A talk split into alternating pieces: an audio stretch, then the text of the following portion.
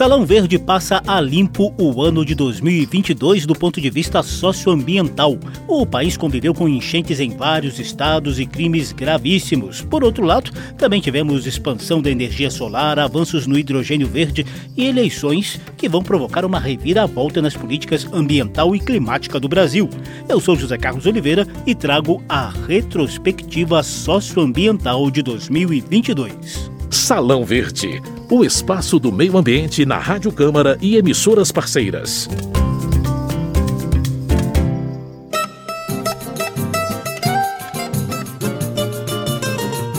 Em junho de 2022, chegamos aos 30 anos da Rio 92, a Conferência das Nações Unidas sobre o Meio Ambiente e o Desenvolvimento, realizada no Rio de Janeiro. Também conhecida como Eco 92 e Cúpula da Terra, essa conferência gerou acordos internacionais sobre a proteção da biodiversidade e o enfrentamento das mudanças climáticas e da desertificação. Numa das edições de Salão Verde, a gente relembrou um trechinho da entrevista do geógrafo e ambientalista Aziz Absaber à TV Cultura, às vésperas da conferência. Aziz foi um dos representantes da Academia Brasileira de Ciência na Rio 92 e ressaltou a relevância desse evento para a multidão de cientistas, sociedade civil, ONGs, povos tradicionais e variadas faces do movimento ambientalista. Nunca mais depois dessa conferência vai ser possível discussões apenas a nível oficial e a nível governamental exclusivamente. Essa conferência representa a saída dos ambientalistas das suas trincheiras. Isso é uma consciência técnico-científica, social e, sobretudo, ética em relação à natureza e ao futuro.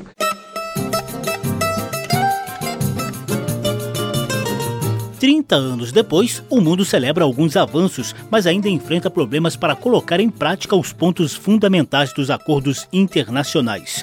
Sucessivos relatórios do IPCC, o painel intergovernamental da ONU sobre mudanças climáticas, mostram acelerado aumento do aquecimento global e das consequentes vulnerabilidades do planeta e da biodiversidade. Em novembro, o Egito sediou a COP27, com representantes de mais de 190 países. O principal avanço dessa cúpula climática foi a criação de um fundo de perdas e danos para ajudar os países mais afetados pelas mudanças climáticas. A medida foi elogiada pelo deputado Carlos Veras, do PT de Pernambuco, um dos parlamentares que foram à COP27. Na base, é os países mais ricos financiar, compensar os países que estão em desenvolvimento, porque os mais ricos não têm muito o que preservar, meio que já desmataram tudo.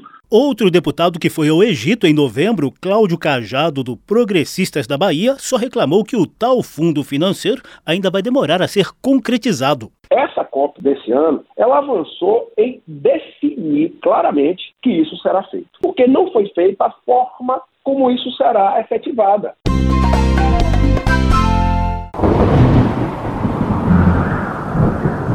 2022 deu mais exemplos das evidentes mudanças climáticas. Desde o início do ano, as enchentes em grande parte do país e a seca na região sul provocaram mortes, destruição, prejuízos e cenas trágicas. Foi o caso de Petrópolis, no Rio de Janeiro.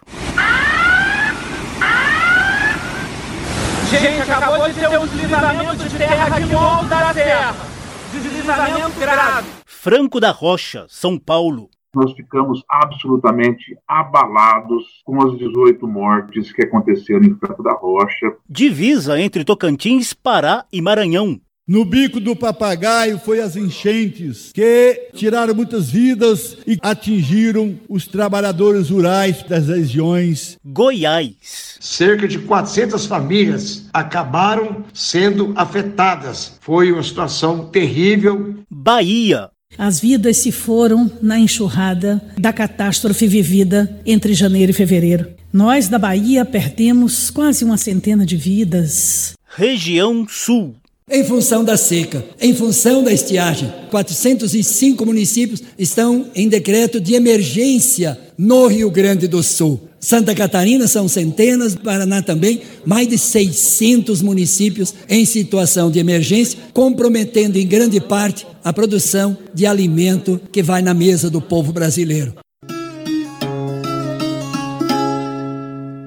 A seca, a enchente e a fome nesse país têm endereço, atinge sempre os mais pobres. Suas casas são as primeiras a ser destruídas.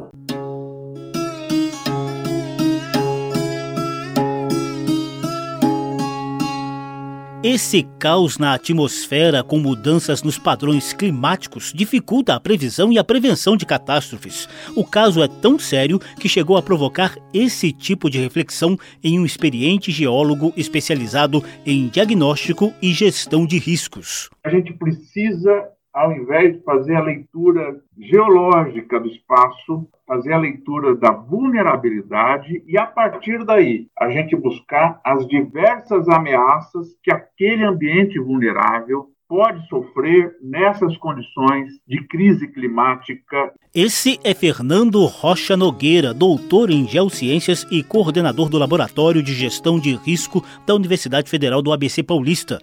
A Organização Humanitária Médicos Sem Fronteira fez alerta semelhante depois de atuar no socorro emergencial às vítimas das enchentes deste ano em Itabuna, na Bahia, Petrópolis, no Rio de Janeiro, e Recife e Jaboatão dos Guararapes, em Pernambuco. A psicóloga Nádia Duarte Marini destaca a necessidade de rearranjo profundo nesse atendimento médico diante de eventos climáticos extremos cada vez mais intensos e frequentes. Não só o setor de saúde precisa se reorganizar para atender essas emergências, mas também é, os outros setores é, do poder público estarem coordenando uma ação conjunta, porque está tudo relacionado. Se eu perdi minha casa, se eu não tenho acesso a uma política assistencial efetiva e rápida, isso também vai acabar fazendo com que eu sofra por mais tempo, porque muitas vezes existe esse senso de tragédia anunciada.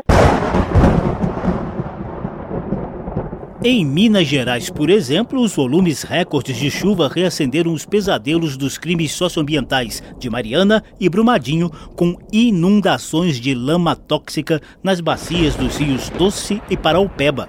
Pedro Aguiar, pesquisador do Instituto Guaicuí, chegou a classificar a situação atual na região de crime continuado. O alagamento ao longo do rio danificou estruturas, poços artesianos, cisternas, currais, então, o medo que as pessoas tinham, já desde antes, agora está ainda maior. Em tom de desabafo na Câmara dos Deputados, Silas Fialho, líder comunitário do Parque da Cachoeira, em Brumadinho, sintetizou o drama da população local. A gente tem um livro de danos, um livro. Eu não tenho páginas, eu tenho livro, onde nossos danos são violados todo santo dia.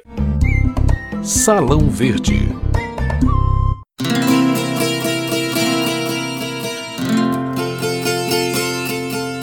Outras péssimas notícias ambientais também movimentaram as páginas policiais com repercussão internacional. Em junho, o indigenista Bruno Pereira e o jornalista britânico Don Phillips foram assassinados no Vale do Javari, no Amazonas. Eles preparavam um livro sobre a Amazônia e entrevistavam indígenas e ribeirinhos da região. As circunstâncias do assassinato ainda não estão totalmente esclarecidas, apesar de duas pessoas terem confessado envolvimento no duplo homicídio. Em audiência na Câmara, Beto Marubo, um dos coordenadores da Univaja, a União dos Povos Indígenas do Vale do Javari, criticou a atuação da Polícia Federal e da FUNAI. Queria dizer para a FUNAI, a omissão, a negação de vocês ajudaram a matar meu amigo. Ao delegado da Polícia Federal, eu quero dizer que a ausência do Estado brasileiro no Vale do Javari matou o Bruno. E o que dizer da agonia dos Yanomami?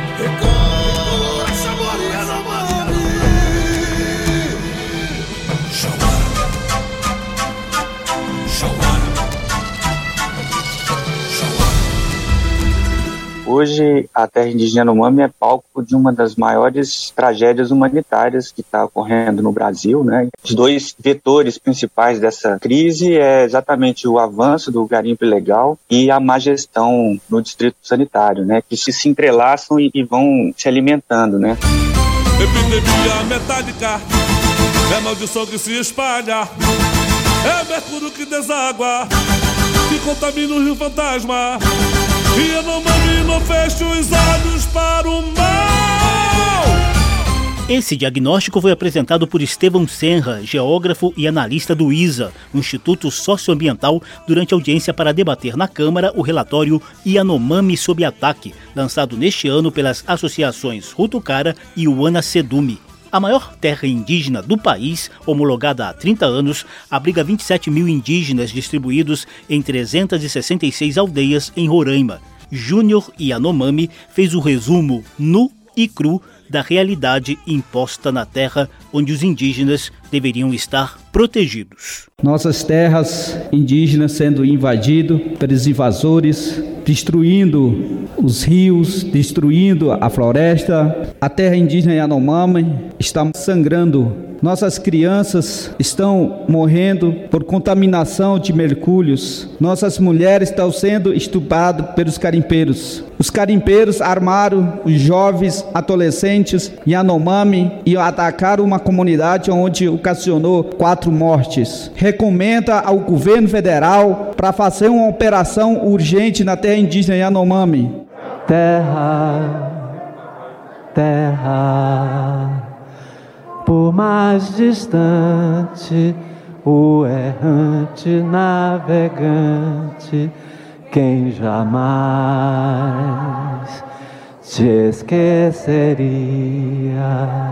Mais uma vez. Foi ao som de terra que Caetano Veloso, vários artistas e representantes de movimentos socioambientais ocuparam o Salão Negro do Congresso Nacional em março para pedir aos parlamentares a rejeição do chamado pacote da destruição. Trata-se de cinco projetos de lei sobre licenciamento ambiental, mudança nas regras de registro de agrotóxicos e regularização fundiária, além de outros dois projetos ligados ao marco temporal e à exploração mineral em terras indígenas. Além de cantar, Caetano Veloso foi o porta-voz do Ato pela Terra.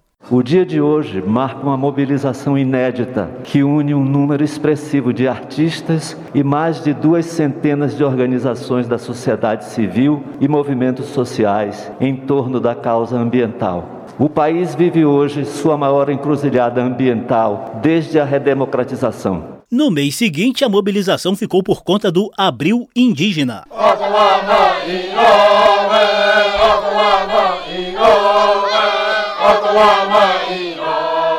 A retomada das demarcações de terras indígenas, a garantia de direitos e a rejeição de projetos considerados danosos aos interesses dos índios dominaram as reivindicações do Abril Indígena.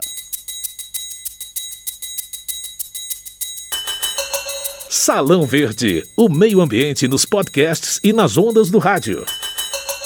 Salão Verde traz a retrospectiva socioambiental de 2022. Em relação ao desmatamento da Amazônia, o Instituto do Homem e Meio Ambiente da Amazônia, Amazon, contabilizou mais 9 mil quilômetros quadrados de derrubadas entre janeiro e setembro. A área equivale a oito vezes o tamanho da cidade do Rio de Janeiro e é o maior índice de devastação em 15 anos de monitoramento do Amazon. Já em novembro, o INPE, Instituto Nacional de Pesquisas Espaciais, divulgou queda de 11% no desmatamento anual da Amazônia, com base no sistema PRODES, equivalente ao período de agosto de 2021 a julho de 2022. O INPE mede o desmatamento oficial dos biomas. No caso da Amazônia, Pará e Amazonas lideram a devastação. Mas também teve boas notícias em 2022. A energia solar continua em expansão. Em novembro, a potência instalada de energia solar passou de 14 gigawatts, só com a chamada geração própria, aquela originada de painéis fotovoltaicos colocados, por exemplo, no telhado de casa, em fachadas de prédios e em pequenos terrenos a Câmara e o Senado deram uma forcinha nesse avanço, com a aprovação do novo marco legal da micro e mini geração distribuída de energia. A lei está em vigor desde janeiro. Coordenador da Frente Parlamentar de Energia Limpa e Sustentável, o deputado Lafayette de Andrada, do Republicanos de Minas Gerais, explica os pontos fundamentais do marco legal. O primeiro deles é a democratização, a popularização do uso da energia solar o segundo pilar, que é importantíssimo, aqueles que têm geração distribuída contribuem para diminuir o preço da tarifa de quem não tem, porque o sistema todo é integrado. Outra notícia boa são as perspectivas em torno do hidrogênio verde, apelidado de combustível do futuro, é parte das estratégias de transição para o uso de energias de baixa emissão de gases poluentes. O presidente da Associação Brasileira do Hidrogênio, Paulo Emílio de Miranda, coloca o Brasil em destaque nesse cenário. Temos uma costa muito grande que nos permite desenvolver energia dos oceanos. Temos uma produção grande de etanol, de biogás, biodiesel, que são outras fontes para a produção de hidrogênio. Também avançamos com a ratificação da emenda de Kigali, um reforço na luta mundial de redução do aquecimento global e do uso de substâncias do dia a dia que aumentam o buraco na camada de ozônio. A emenda de Kigali tem foco nos hidrofluorcarbonos, geralmente usados como fluido refrigerante de geladeiras, freezers e aparelhos de ar-condicionado. O Congresso Nacional concluiu a aprovação desse texto em julho. Um dos relatores da proposta de ratificação da emenda de Kigali na Câmara, o deputado Rodrigo Agostinho, do PSB de São Paulo, destacou os aspectos positivos de se conciliar a proteção da camada de ozônio com a agenda climática. Muitos desses gases também são gases de efeito estufa. Então, a agenda relacionada à camada de ozônio, ela precisa estar sendo discutida em conjunto com a agenda climática. Os deputados ainda aprovaram a proposta de política nacional de qualidade do ar. Entre os objetivos estão a preservação da saúde pública, do bem-estar e da qualidade ambiental, além do adequado monitoramento e redução progressiva das emissões e das concentrações de poluentes atmosféricos. Salão Verde.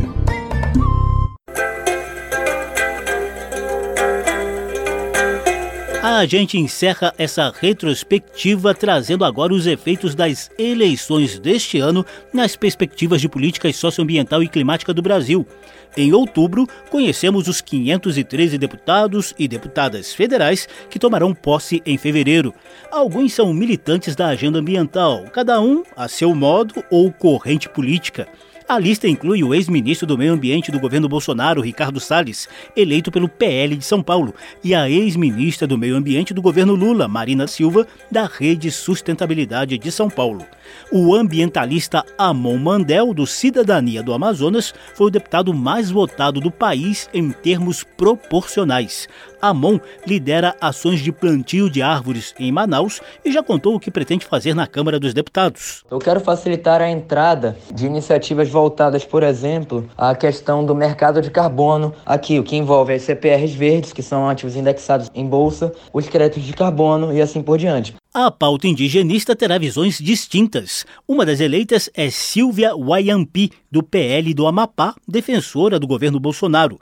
Por outro lado, o PSOL elegeu Sônia Guajajara, de São Paulo e coordenadora da Articulação dos Povos Indígenas do Brasil, e Célia Chacriabá, de Minas Gerais, que nos fala da expectativa de atuação política na Câmara. E nós não vamos permitir o passar da boiada. Nós vamos fazer um grande chamamento no Congresso Nacional. Estamos preparadas para fazer esse enfrentamento também com a bancada ruralista.